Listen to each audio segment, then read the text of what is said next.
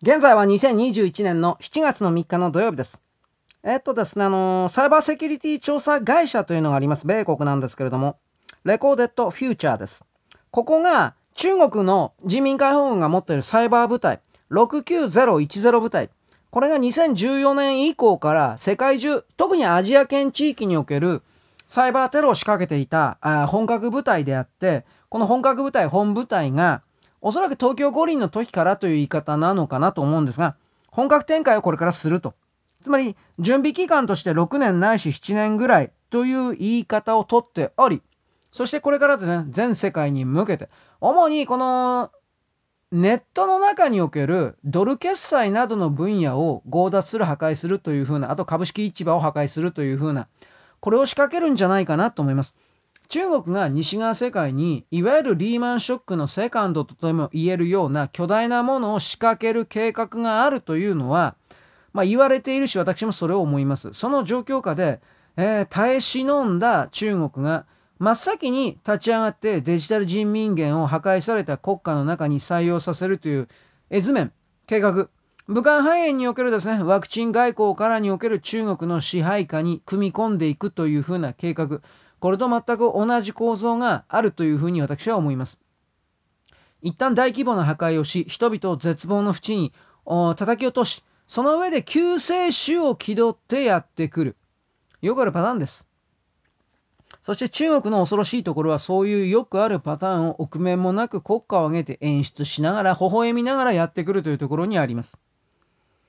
だからこれらの、これらの国家に対する西側の反撃点は、はっきり遅すぎるとは思うが、しかしそれでも始まったことに関して我々は少なくとも癒しくも我々は自由と民主の側にいる人間なのですから、これを正確に、えー、なんとか認識し、できる範囲で応援というか一致団結して動くべきところは動かなくてはいけないというのが私の立場です。あなたを好きにお考えになってください。で、あの、まあそもそも肝心の米国が CNN なんか、まあ極左の CNN だから仕方がないのかもしれませんが、中国共産党決闘100周年というのは最高だ素晴らしいというふうな美化する報道を行っております。習近平はこれからの人類世界におけるスターになるという。彼らは米国という自分たちの母国が中国よりも明らかに下になっていき、それらの家来になっても構わないと思っているような人たちなのだろうという言い方をします。それは人類から自由と未来が、自由なる選択肢が完全に奪われる未来の人類世界であって、私はごめんだからそういう世界は。だからこそ彼らのおかしさに対して敏感に反応し、彼らのことをおかしいと言います。どうしてもおかしいと言います。そういうことを含める。特に私はこれからの流れの中にいて欧州の勢力がどのような形で関わってくるかが世界の流れのあ体制、大筋を決めるんじゃないかなと思っております。それは欧州の中のユダヤ人たちがどのような選択行動をするかという意味です。この中国が今行っている、特に今ウイグルって言ってますが、ウイグルもチベットもそうです。あらゆる中国人以外の、彼らが勝手に漢民族を自称するそれ以外の人種勢力に対して、明確に徹底的に仕掛けている人種差別、虐待、民族浄化、絶滅作戦。これが、自分たち生き残ったユダヤ人たちが過去に仕掛けられたナチスドイツのユダヤ人殲滅計画。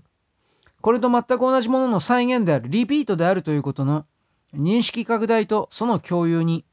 中国人以外の全ての人間にそれを持たせることに成功する流れに入ったら、そしてそれを仕掛けようとしているな、欧州の、特にリトアニアを中心としたような勢力がこれをやってんな、というふうに見える私からすれば、